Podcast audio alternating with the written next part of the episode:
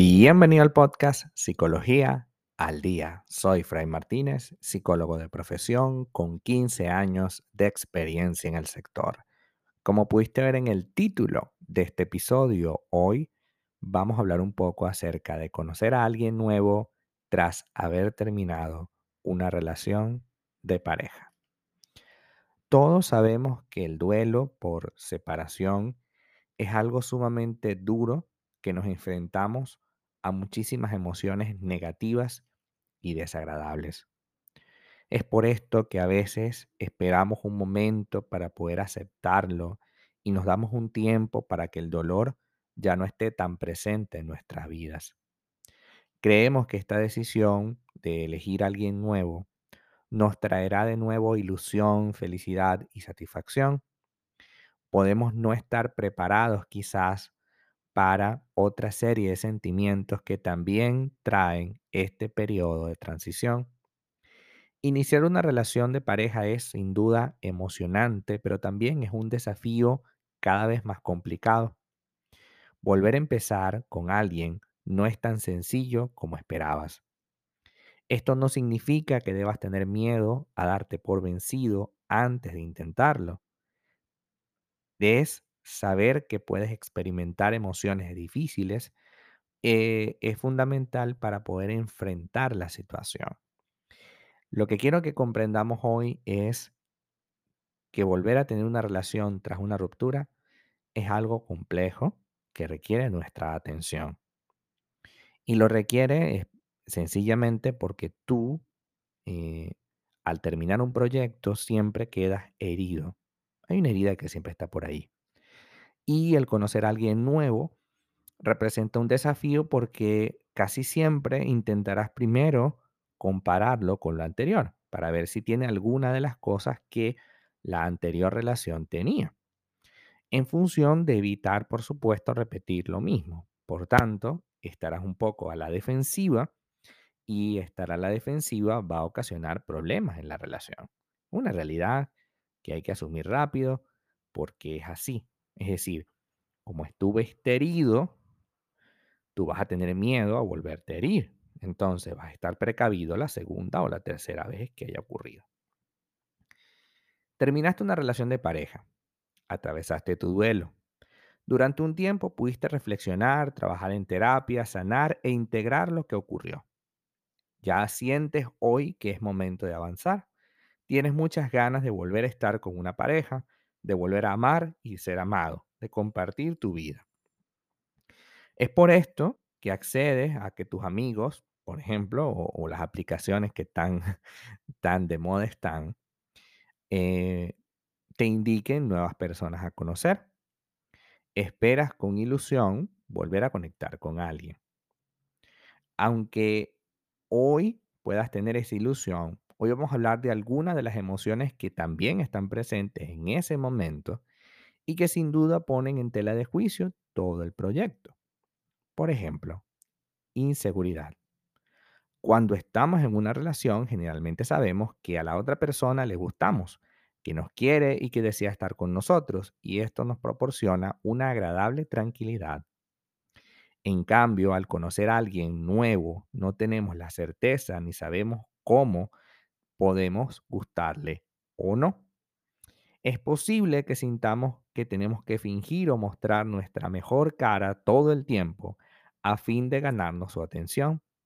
Incluso podemos sentir inseguridad de llegar a ser rechazados. Lidiar con esa incertidumbre es parte del inicio de una nueva relación que quizás no te acuerdas porque hace tiempo no habías iniciado una relación, pero que siempre está allí. El optimismo excesivo y las expectativas elevadas también pueden jugarte una mala pasada en cualquier momento. Y es que si esperas conocer a alguien y en el primer día conectar y en el primer día que todo sea fluido, evidentemente es algo que tú estás decidiendo fuera de contexto.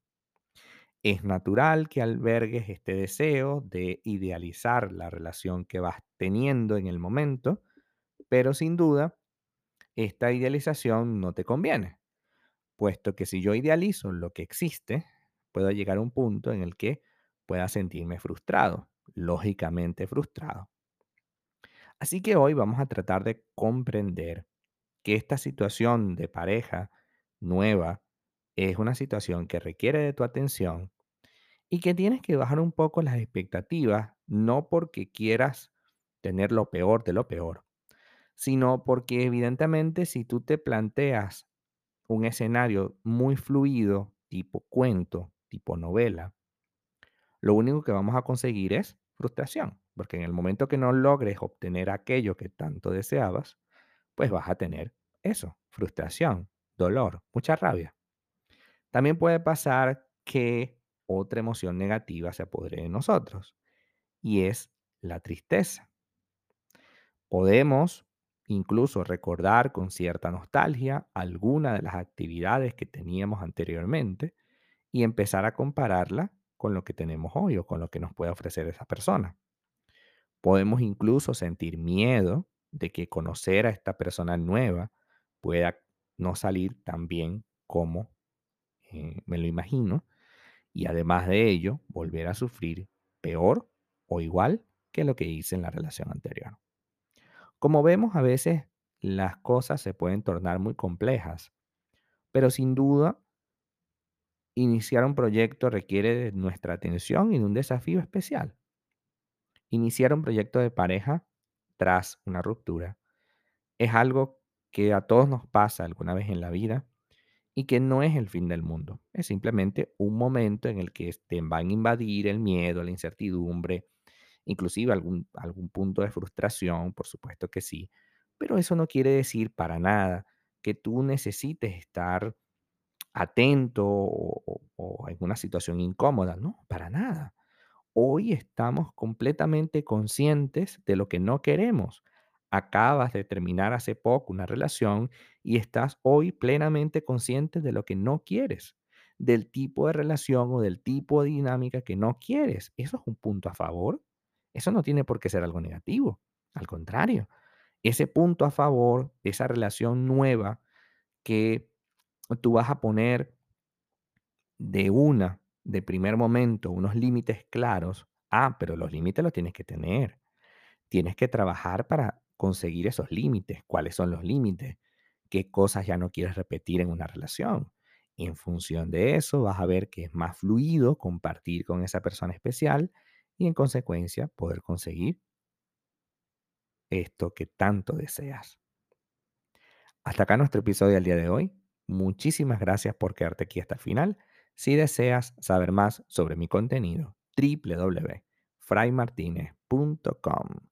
Para consultas online, www.fraymartinez.com y también sígueme en mi Instagram, arroba fraymartinez20. Muchísimas gracias y hasta el próximo episodio.